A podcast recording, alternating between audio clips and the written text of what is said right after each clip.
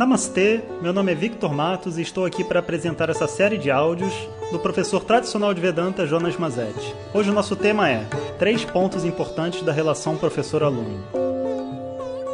Om Shri Guru Pyo Namaha Harihi Om Bom dia pessoal, finalmente estou de volta no Brasil. Tava com saudade da terra, das pessoas, do ar, da energia. Só não tava com saudade da violência, né? Mas faz parte. Bom, e estou aqui agora caminhando aqui na praia com a Denise, relaxando um pouco e me reconectando. É, vamos continuar nossa conversa né, sobre esse relacionamento professor-aluno. É um relacionamento tão bonito e ao mesmo tempo assim tão difícil. Né? E é muito comum assim é, que a gente projete um monte de ideias e fantasias sobre como vai ser. Algumas vezes, por exemplo, tipo nessa viagem né, que eu fiz agora, é, é comum as pessoas irem para uma viagem com achando assim, ah, eu vou viajar com um professor, sabe? A gente vai tomar é, lasse, né? Não falar cerveja, né? Vou tomar um chai, lasse juntos, vamos conversar sobre vários assuntos da vida, vamos fazer isso, vamos fazer aquilo, vai ser muito bom. Mas na verdade isso não é um relacionamento professor-aluno, isso é um relacionamento de amizade, né?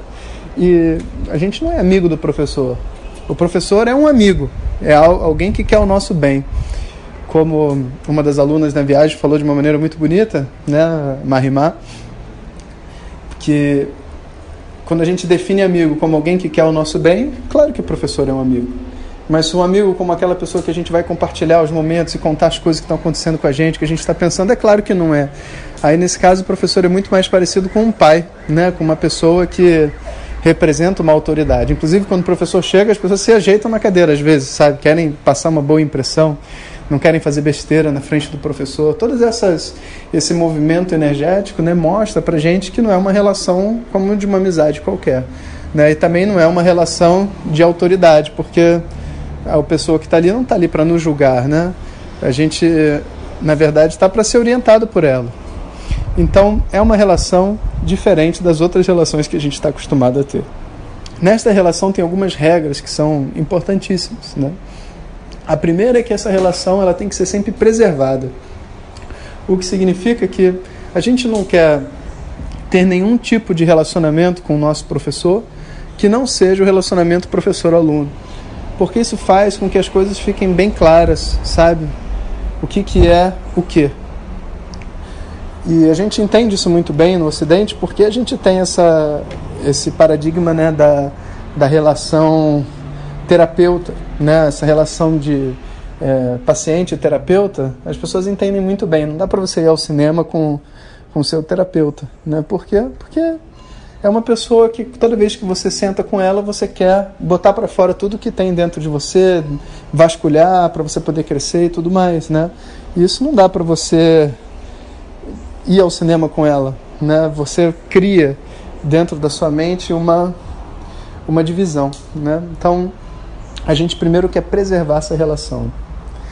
É, mas não quer dizer que um amigo, ou um, um, pai, um filho, um irmão não possa ser professor. Pode, só que não num primeiro estágio, porque no primeiro estágio da relação, de qualquer relação, né, de amizade, de relacionamento e tudo mais, onde as pessoas ainda dependem do outro como uma maneira de se sentir é, inteiro, uma pessoa especial e de valor, aí a, relação ainda tem que amadurecer.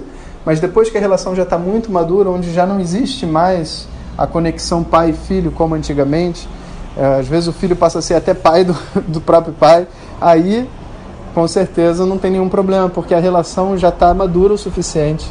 Né? Mas mesmo assim, você vai precisar fazer as coisas com o protocolo, que é o segundo ponto. Então, para a gente garantir que os papéis estejam bem separados, existe um protocolo. Então, nesse protocolo, por exemplo, eu costumo usar muito aqui na internet. Os meus alunos eu peço, não enviem mensagem de voz para mim. Se você quiser falar comigo, você escreve. E essa coisa de ter que escrever, né, que não é só apertar um botão e gravar uma mensagem, você tem que sentar, escrever, pensar no que você vai dizer e receber uma resposta que às vezes vai ser em mensagem de voz, às vezes vai ser escrita também, ou às vezes vai ser numa sala de aula, Isso é uma coisa importante.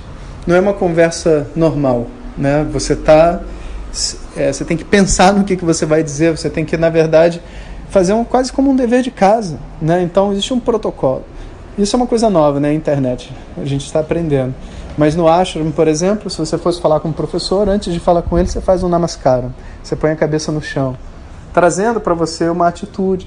Sabe? Porque a coisa mais comum que vai ter, como eu já falei, é a hora que o professor falar alguma coisa que eu não gostar, eu me rebelo contra o professor e não contra aquilo que ele não que ele falou que eu não gostei.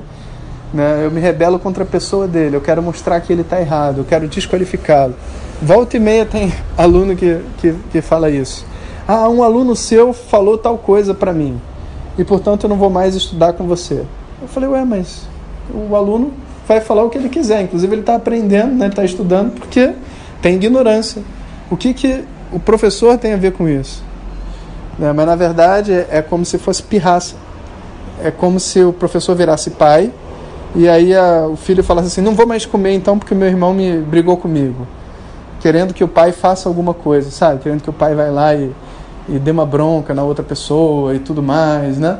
Então, todos esses protocolos ajudam a gente a não entrar nesses jogos. Então, os jogos, eles são combatidos pelo protocolo. Então, a primeira coisa, a gente separa as relações. Segunda, a gente mantém um protocolo.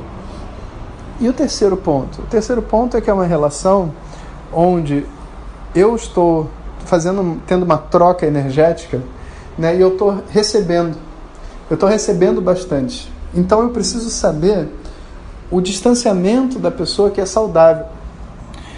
Existe uma uma máxima que é assim na tradição védica, né, professor? Quanto maior a árvore, mais distante a sombra. Ou seja, quanto mais você cresce, né, mais a sua sombra. A sombra que, a gente está dizendo não é a parte negativa, a sombra é a parte positiva. Você está debaixo do sol, você quer ir para a sombra da árvore. Mas quanto maior for a árvore, mais distante dela é a própria sombra. O lugar bom de ficar é distante.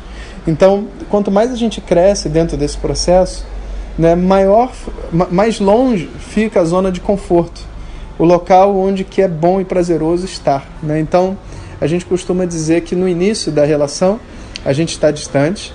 Aí chega num determinado momento onde a gente se aproxima, né, que a gente confia e tudo mais, a gente começa a se aproximar. A nossa energia vai subindo, a gente vai começando a se sentir é, dono de si, a gente se sente forte, a gente toma decisões de vida, dá um, uma realinhada nos chakras, vamos dizer assim, e até que chega uma determinada hora, né, que eu me sinto inteiro. E aí o professor faz o quê? Ele começa a se distanciar, porque você cresceu, a sombra vai ficando mais distante e o professor vai indo para a sombra e eu também vou indo para a sombra dele. Então as duas árvores elas crescem de uma forma independente. Vocês, se um dia tiverem o prazer de conhecer alguns alunos que estudaram já há mais tempo, é muito interessante de ver esse movimento. A pessoa começa um desconhecido, daqui a pouco ela se conecta, aí ela começa a estudar e fazer um monte de coisa e ter tá mais próxima, aí ela cresce, aí ela muda a vida dela e ela vai embora. Pô, mas a pessoa estudou tanto e, e abandonou você, professor. Não, ninguém me abandonou. Não, não, é para ninguém ficar do meu lado, né? O professor não quer puxar saco e nem quer é, seguidores, né? Quer pessoas independentes e, e, fortes e que sigam o caminho, que compartilhem aquilo que elas acreditam, né? E assim ela segue, né? Existem ainda outros pontos, né? Que a gente poderia estar citando, sabe? Mas o principal, eu acho que para a gente fechar é uma questão assim de um amor. Porque existe um sentimento entre o professor e o aluno e é uma, é uma sensação muito boa, muito gostosa. Eu fui lá encontrar com o Swami Sakshat, né? E como eu descrevi para vocês, foi como se eu tivesse saído de lá uma semana atrás. Passou cinco anos, mas ele está lá, Vishwanath, tudo bem? Como é que você está? Tranquilo? Faz tal coisa para mim, faz não sei o que. Daqui a pouco a gente já está de novo. Parece que, que eu estava ali. Nunca fui embora. E ele tem as coisas que ele, que ele pensa, que ele acredita. Aí eu achei que eu ia dialogar com ele, né? Aí eu lembrei, caramba, não é meu amigo, é meu professor. Aí ele senta na cadeira, você senta no chão, outros alunos sentam, ele não tem, não tem essa coisa de privacidade. Você não vai lá conversar seus assuntos pessoais. Não, assuntos pessoais com o professor de Vedanta não funciona assim. Você senta, começa a conversar, daqui a pouco você olha para trás, tem 20 pessoas escutando o que você está falando E o professor, quando responde, ele olha no seu olho, olha no, no, nos olhos das outras pessoas também. Porque todo mundo cresce com a resposta de um professor. E é uma das coisas muito boas. Mas você, ao mesmo tempo, se sente muito querido, muito amado. É uma relação que existe um amor, mas ao mesmo tempo existe um respeito muito grande. É como se fosse assim um amor sem segundas intenções.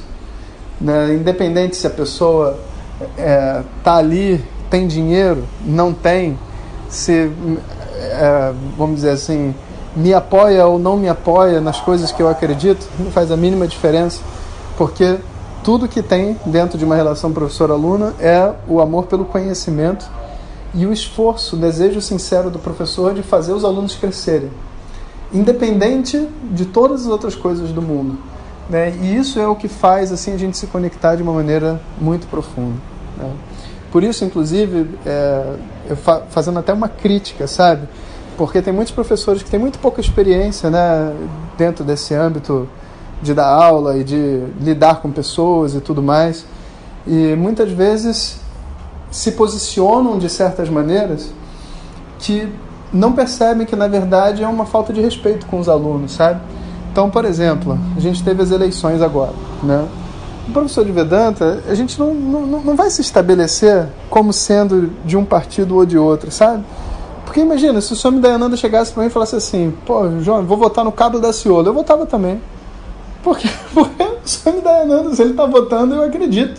Entende? Mas o princípio da eleição não é esse. O princípio da eleição é que cada um seja livre para escolher, né, e que possa, enfim, né, viver as emoções que tem para ser vivida pelo país e tudo mais, né? Então, o professor ele tem que ficar muito esperto, porque ele acaba sendo um modelo. Então, ele não pode se posicionar em certas situações, né? Ele não pode se colocar de uma maneira que vai tirar das outras pessoas a liberdade dela e muito menos misturar os assuntos, né? Começar a justificar, imagina, o cara vai justificar o voto dele é, baseado nos textos da tradição védica, né? Tem que ser é, meio louco para fazer isso, né? A verdade é que Vedanta é uma coisa e Sansara é outra coisa separada de Vedanta. E se não houver essa separação muito clara entre o que é Sansara e o que é Vedanta, o que acontece é que as pessoas elas não têm a oportunidade de crescer dentro do Sansara. Elas começam a criar uma espécie de clube. Então, o, o estudo deixa de ser uma coisa de liberdade, de ouvir diversas opiniões diferentes, de crescer, de debater, de, de viver, e passa a ser um clube onde as pessoas têm que ter a mesma opinião que eu, ou viver da mesma forma que eu, ou pensar da mesma maneira que eu penso. Né? Então o professor usa a roupa de uma tal loja, todo mundo usa a mesma roupa. O professor tem um cachorro, então todo mundo vai ter um cachorro. O professor não gosta de tal coisa, então não gosta. Eu lembro uma frase dessas, né, que não era política, mas é, é praticamente uma política na Índia, né, entre os alunos, que foi essa questão do vegetarianismo. Porque você não precisa ser vegetariano para estudar Vedanta. E o Swami Dayananda, inclusive, faz questão, sabe, de não se posicionar, porque ele é vegetariano, é hindu, e por causa dos animais, por causa dos Vedas e tudo mais que ele, que ele sabe. Mas ele não quer que uma pessoa é, largue a carne porque ele não, não come carne. Né? E, e tem uma coisa interessante que, por exemplo, ele também não come cogumelo. Apesar de não estar escrito nada nos Vedas, cogumelo é ele, ele diz que é que é animal, né? Tipo assim, é um, um tipo de animal que parece com carne. Aí eu falei, você nunca comeu carne na vida? Como é que você está falando que parece com carne? De repente o aspecto visual pode parecer. Né? Aí eu, eu fiquei intrigado com aquilo, sabe? Por que, que por que, que ele não comia, etc. Mas ele não falava muito, a gente descobriu, né? Aí um dia eu fui perguntar para um outro mestre, né? Aí, aí eu falei, por que, que o Swami é, diz para não comer cogumelo, não, não come cogumelo, etc. Aí o, o, mestre respondeu, ele não gosta de cogumelo, só isso, cara. Tipo assim, esse não é o assunto do Swami Dayananda. O Swami Dayananda come cogumelo? Em quem o Swami Dayananda votou? O Swami Dayananda, qual é o lugar onde ele mais gosta de passar as férias? É, qual o filme preferido dele? Gente, esses assuntos todos não são assuntos para um professor de Vedanta. Então, é interessante, sabe, que a gente perceba todas essas diferentes cores e nuances, sabe, do que, que é o papel de um professor, para que a gente possa sabe, na, na essência, poder captar a nossa relação com o nosso professor. E vou dizer, se o professor for mesmo bom, né, ele vai ter até uma questão assim de às vezes ele se posiciona se posiciona no oposto do que você está se posicionando na vida, independente do que seja, para que você seja obrigado a confrontá-lo. Mas em, em, geral ele não vai fazer isso publicamente, ele vai fazer isso com as pessoas que estão vivendo e, e uma dificuldade específica e que precisa daquilo. Né? Bom, então a relação professor-aluno, a gente deu para perceber como que é uma coisa profunda, extremamente é, delicada, ao mesmo tempo que tem assim uma força imensa, muda as nossas vidas e vamos continuar conversando sobre ela porque tem, ainda a gente ainda tem muita coisa para conversar. Um bom dia a todos vocês. Om Sahana Vavatu Sahanao Bhunaktu Sahaviryam Karavavahe Tejasvinavadhitamastu Mavidvishavahe Om Shanti Shanti Shanti se você quiser receber nossas mensagens diretamente no seu WhatsApp, peça para quem te encaminhou este áudio para compartilhar o nosso contato e nos envie a mensagem Quero receber. Mais informações www.vedanta.com.br. Até o próximo áudio. Om Tat Sat.